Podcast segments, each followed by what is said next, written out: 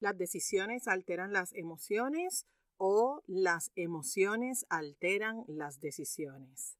Interesante pregunta. ¿Qué piensas tú al respecto? Bienvenida y bienvenido al episodio número 105. Mi nombre es Wanda Piñeiro, soy psicóloga clínica y coach de vida.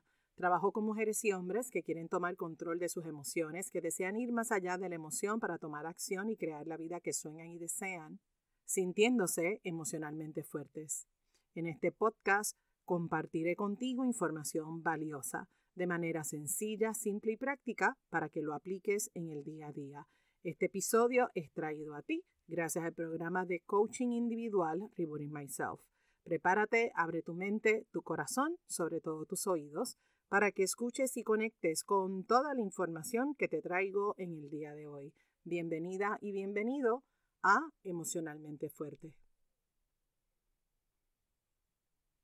Hola, hola, hola, ¿qué tal? ¿Cómo estás? Espero que te encuentres excelentemente bien. Bienvenido y bienvenida a otro episodio más y vamos directo al mambo.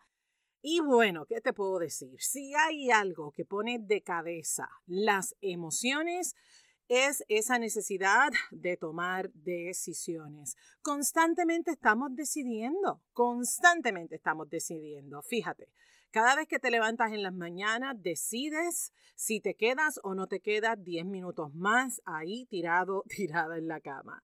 Decides qué ropa te vas a poner, con qué zapatos te los vas a combinar. Decides si vas o no vas a desayunar en la casa o si vas a desayunar fuera de tu casa. Básicamente comenzamos el día decidiendo. Y estos ejemplos que te di son ejemplos concretos, o sea, son ejemplos en los cuales nos damos cuenta que estamos tomando una decisión. Pero hay otras decisiones que se manifiestan de manera inconsciente y tiene que ver con el cómo pensamos. Por ejemplo, por ejemplo, yo sé que voy a tener un día hoy pésimo pésimo. Mira, ya me levanté por el lado izquierdo de la cama, voy a tener un día pésimo. Todo hoy me va a salir bien mal. Ay, yo no debería irme a trabajar, que me siento fatal. Mira para allá, el jefe me citó o la jefa me citó a una reunión, ya se me dañó el día, ya se me dañó el día porque ya yo sé que él o ella va a llegar tarde, vamos a salir súper tarde de esa reunión y eso significa que todo el trabajo que yo tenía pendiente para hoy se me va a trazar. ¿Te sientes identificada, identificado con esos pensamientos? Y esos pensamientos se manifiestan de manera automática. Muchas veces no notamos el peso que tiene cada uno de esos pensamientos. Y mucho menos notamos la influencia que nos trae el pensar de esa manera. ¿A dónde voy con todo esto? Todo lo que hacemos, todo lo que hacemos está impregnado con alguna emoción. Y si yo ando comenzando el día con un pensamiento que tiene venenito, venenito, ¿cómo tú crees que me voy a sentir el resto del día? ¿Cómo tú crees que voy a pasar el día cuando ya yo verbalizo, ya sale de mi boca que voy a tener un día pésimo, que todo mi trabajo se va a atrasar y que esa reunión con el jefe o con la jefa va a ser un desastre? Puedes notar ahí la decisión? Una decisión, como dice el chavo del 8, que hicimos sin querer queriendo. Una decisión que ocurrió automáticamente, que ocurrió en piloto automático. La mayoría de la gente, yo quiero que tú sepas, que tengas este dato. El 95% de la gente piensa de esa manera, son decisiones automáticas, ni siquiera están conscientes que están tomando esas decisiones. Hay gente que las llama eh, asumir, hay otra gente que llama ese tipo de, de, pensamiento una declaración y ya de esto yo he hablado en otros episodios de Emocionalmente Fuerte porque la palabra crea, tu palabra crea tu realidad. Así que por eso es que mucha gente dice, ya lo declaraste, estás declarando que vas a tener un mal día, ya lo estás o que lo estás asumiendo. Y por supuesto, cuando pensamos de esa manera, no te estás poniendo a ganar porque ya estás con el veneno. En psicología hay un término que se llama la profecía autorrealizable. En arroz y habichuelo eso significa que en tu cabecita ya se inventó que algo grande te va a caer encima y te va a aplastar, o sea, algo nefasto va a pasar, algo pésimo va a pasar. Se conoce también la profecía autorrealizable, se conoce también como la profecía autocumplida. Y eso es cuando tenemos la, la percepción de que algo va a pasar y que esas consecuencias no son buenas para nosotros. En otro episodio abundaré acerca de este término de la profecía autocumplida, profecía autorrealizable. El asunto es que muchas veces no tenemos una base real para llegar a esa conclusión. Si tenemos una experiencia, ¿verdad? Si, si, tú has tenido una experiencia con tu jefe y sabes que tu jefe llega tarde y que se atrasa y, y toda esa evidencia que tú tienes, quiero que sepas que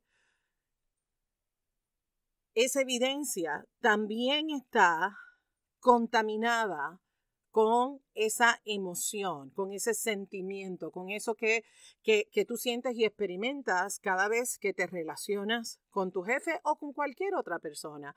Recuerda que el ser humano tiene esta única necesidad de tener la razón y tener el control de absolutamente todo. Y a ti te encantaría y a mí también me encantaría que la gente fuera su palabra y si dijera, mires, a las 10 de la mañana estuvieran ahí mínimo cinco minutos antes.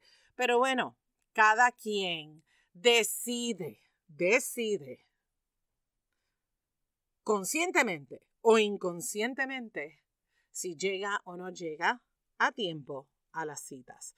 Así que, aunque tú tienes esa experiencia, tú no sabes realmente si vas a tener un mal día. No lo sabemos, solo tienes esa experiencia. Y si tú te dejas llevar por la experiencia, amigo mío, amiga mía, quiero que sepas que estás viviendo en el pasado y estás contaminando tu momento presente. Te toca trabajar con ese pensamiento para rediseñar ese pensamiento y que te pongas a ganar y que no te pongas a perder. Me voy explicando. Si tú ves eso, ¿verdad? E-, es este ejemplo que te estoy dando del jefe, que vas a, pasar un mal día por, por la reunión y que llega tarde y todo se atrasa. Si tú ves eso como real, como un hecho, totalmente se van a manifestar las consecuencias, porque lo único que yo necesito es crearlo en mi mente. Así que nuestra mente es tan magnífica y tan maravillosa que si ya yo estoy pensando que el día va a ser un desastre y que va a ser fatal, pues preparémonos para las consecuencias porque así se va a manifestar. Todo lo que hacemos está impregnado de alguna emoción.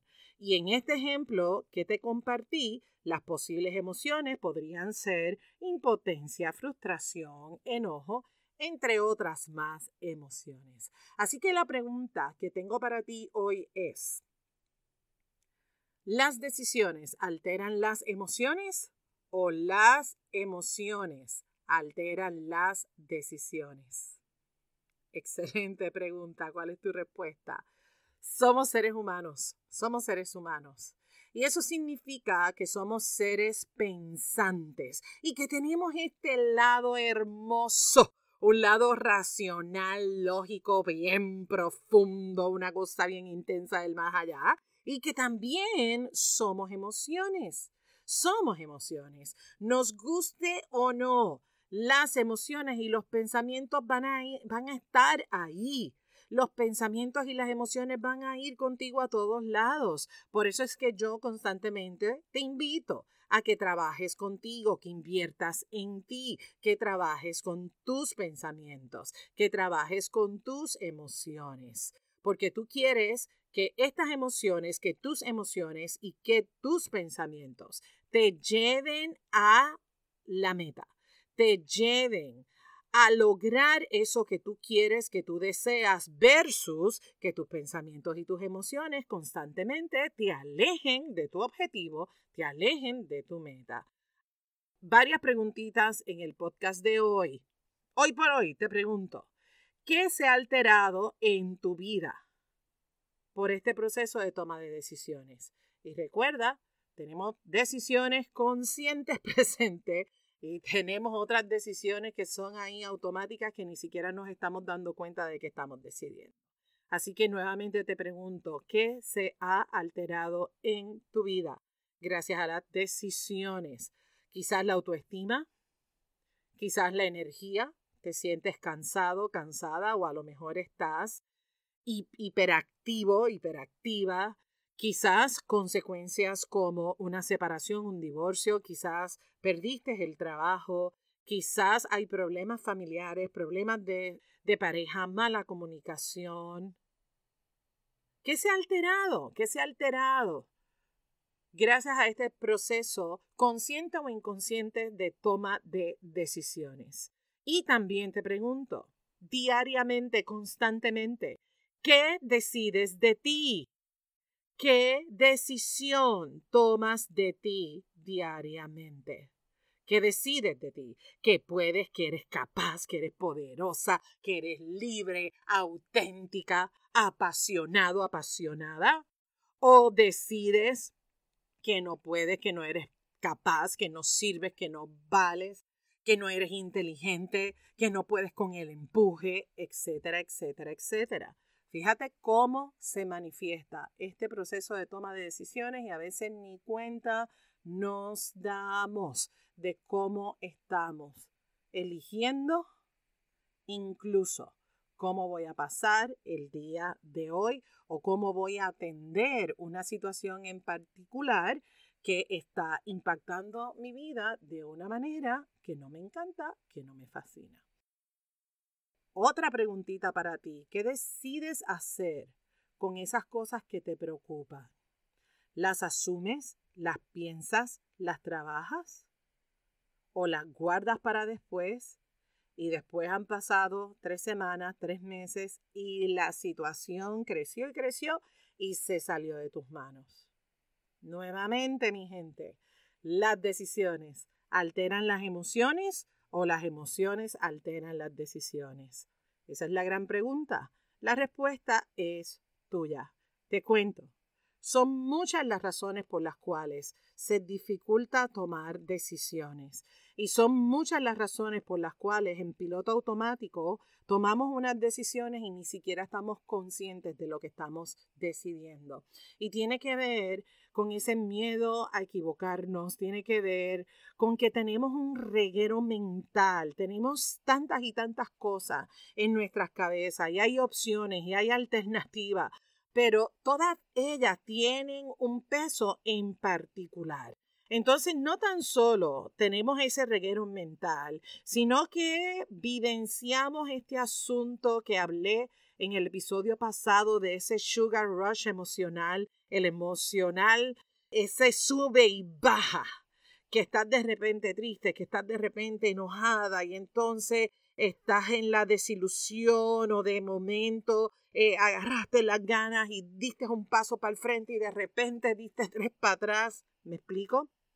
Y no tan solo ese, ese sugar rush emocional, sino que también nos afecta la crítica de los demás, nos afecta lo que la otra persona vaya a pensar de nosotros, nos afecta eh, el ¿Qué va a pensar específicamente el hijo, la hija, la mamá, el papá, la gente cercana a nosotros? En fin, hay muchísimas razones, muchísimas razones por las cuales muchas veces no queremos movernos y tomar una decisión que sea sabia y que sea saludable para nosotros. Y quiero que sepas hoy que esas razones son las mismas buenas razones que tienes para que te muevas a tomar una decisión que sea sabia y que sea saludable para ti.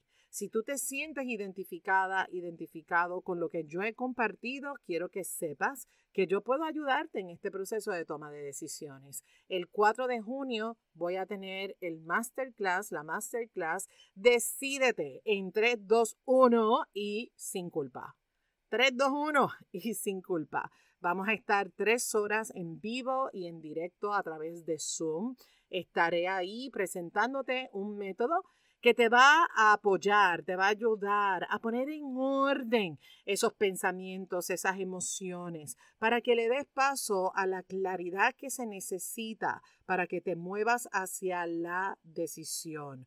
Una decisión dejando al lado el látigo, dejando a un lado la presión, la culpa está a un precio de promoción con un código que se llama descuento. Básicamente está a mitad de precio, así que aprovecha porque próximamente estará a precio regular.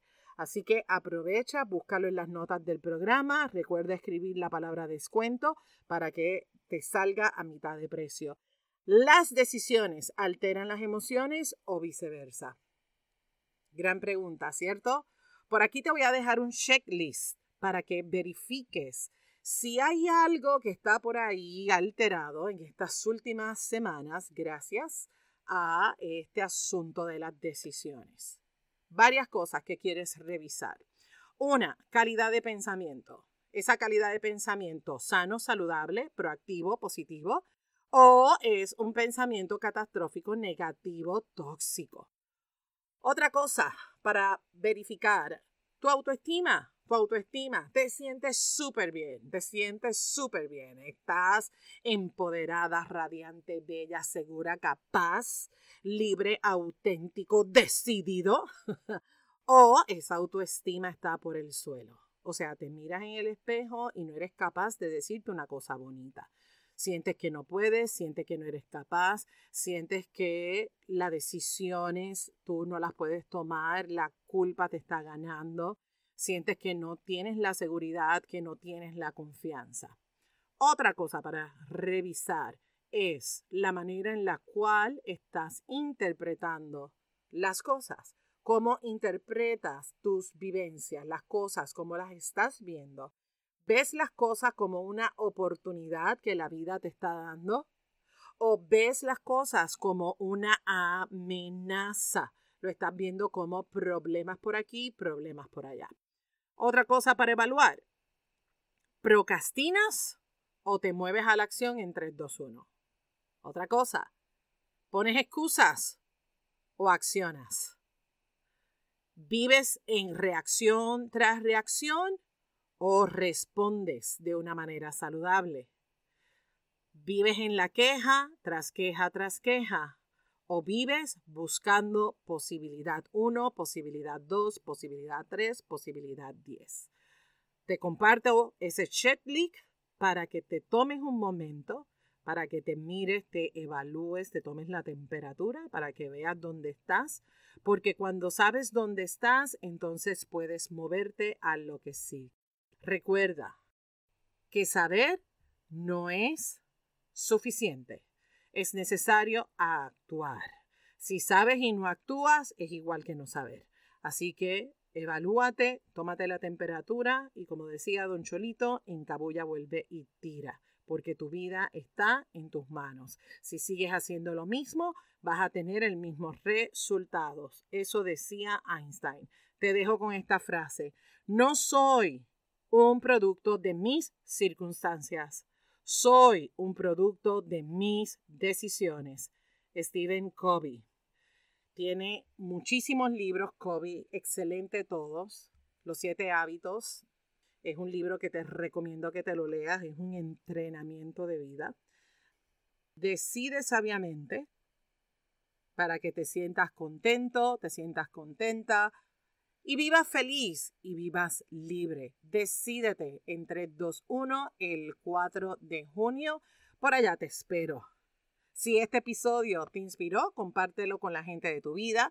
Si quieres apoyarme, entra en la plataforma de iTunes, regálame las 5 estrellas en la plataforma donde me estás escuchando. Y en iTunes me puedes dejar una reseña. Déjame saber cómo emocionalmente fuerte aporta valor a tu vida. Te lo voy a agradecer muchísimo porque cada vez que me regalas las cinco estrellas y me dejas una reseña, permites que este podcast pueda ser descubierto para otras personas que al igual que tú y que yo tienen un compromiso con ser emocionalmente fuertes, emocionalmente saludables. Gracias por suscribirte y por ser parte de la comunidad de Emocionalmente Fuerte.